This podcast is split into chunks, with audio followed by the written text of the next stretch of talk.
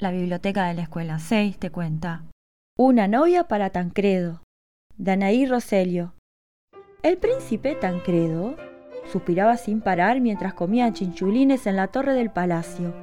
Era alto, buen mozo y con rulos. Sabía cantar, bailar, contar hasta mil y meter la cabeza debajo del agua.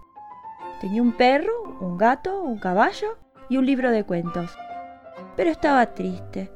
Sí, señor, más triste que una pasa de uva, tan triste como un globo reventado, más flojito que helado derretido, porque lo que más quería era tener una novia, y no tenía. Así que apenas terminó los chinchulines, llamó a su escudero Remigio, y ahí nomás se fueron por el mundo a buscar una princesa. Cabalgaron, cabalgaron, cabalgaron, y llegaron al castillo del rey Sisebuto. Según decían, su hija Dorotea era la más bella de todas las bellas. Tancredo se bajó del caballo, aplaudió y esperó. Enseguida apareció el rey, con la capa medio rota y la corona torcida. Acababa de jugar al fútbol. Como había perdido, su humor era de perros, y con voz de clavo oxidado le gritó a Tancredo ¿Quién es y qué quieres? El príncipe respondió soy Tancredo, el hijo del rey de Madagascar. Me dijeron que tu hija es hermosa y vine a conocerla. El rey se arregló la capa y la corona y aclarándose la garganta, contestó, Imposible. Dorotea se fue al Palacio de Plata a visitar a su prima Felicia. Tancredo y Remigio subieron a sus caballos y siguieron su camino. Cabalgaron, cabalgaron, cabalgaron y llegaron al Palacio de Plata. Felicia estaba en el balcón pasando un peine fino de oro a sus largos cabellos de seda. Estaba llena de piojos.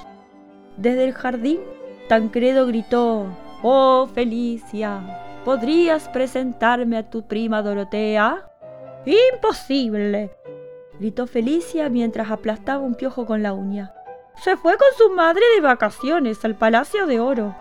Tancredo y Remigio subieron a sus caballos y siguieron su camino. Cabalgaron, cabalgaron y cabalgaron y llegaron al Palacio Dorado. Allí estaba la reina Margarita haciendo huevos fritos. Desde la ventana, Tancredo gritó, ¡Oh, su majestad Margarita! ¿Podría usted presentarme a su hija Dorotea? Imposible, gritó la reina. Mi hija se fue ayer al Palacio del Bosque a llevarle una canasta de empanadas a la abuela reina que está enferma. Tancredo y Remigio subieron a sus caballos. Fueron por el camino corto, después por el camino largo, hasta llegar al palacio, en medio del bosque. Toc, toc, llamaron a la puerta. Una voz gruesa desde la torre preguntó ¿Quién es? Soy el príncipe Tancredo, Dorotea, y vengo a conocerte. Y sin esperar respuesta, entró por la puerta que estaba abierta y corrió escaleras arriba. La torre estaba un poco oscura. Ella estaba ahí en su lecho. Apenas podía verla detrás de las cortinas de tul. Desde la puerta el príncipe suspiró. ¡Ay, qué ojos grandes tienes! Son para mirarte mejor. Un poco más cerca, el príncipe se asombró. Mm, ¡Qué orejas grandes tienes! Son para escucharte mejor. Un poco más cerca, el príncipe se extrañó. ¿Qué nariz grande tienes, princesa? Es para oler tu perfume, mi amor. Ya al lado de la cama el príncipe se desilusionó.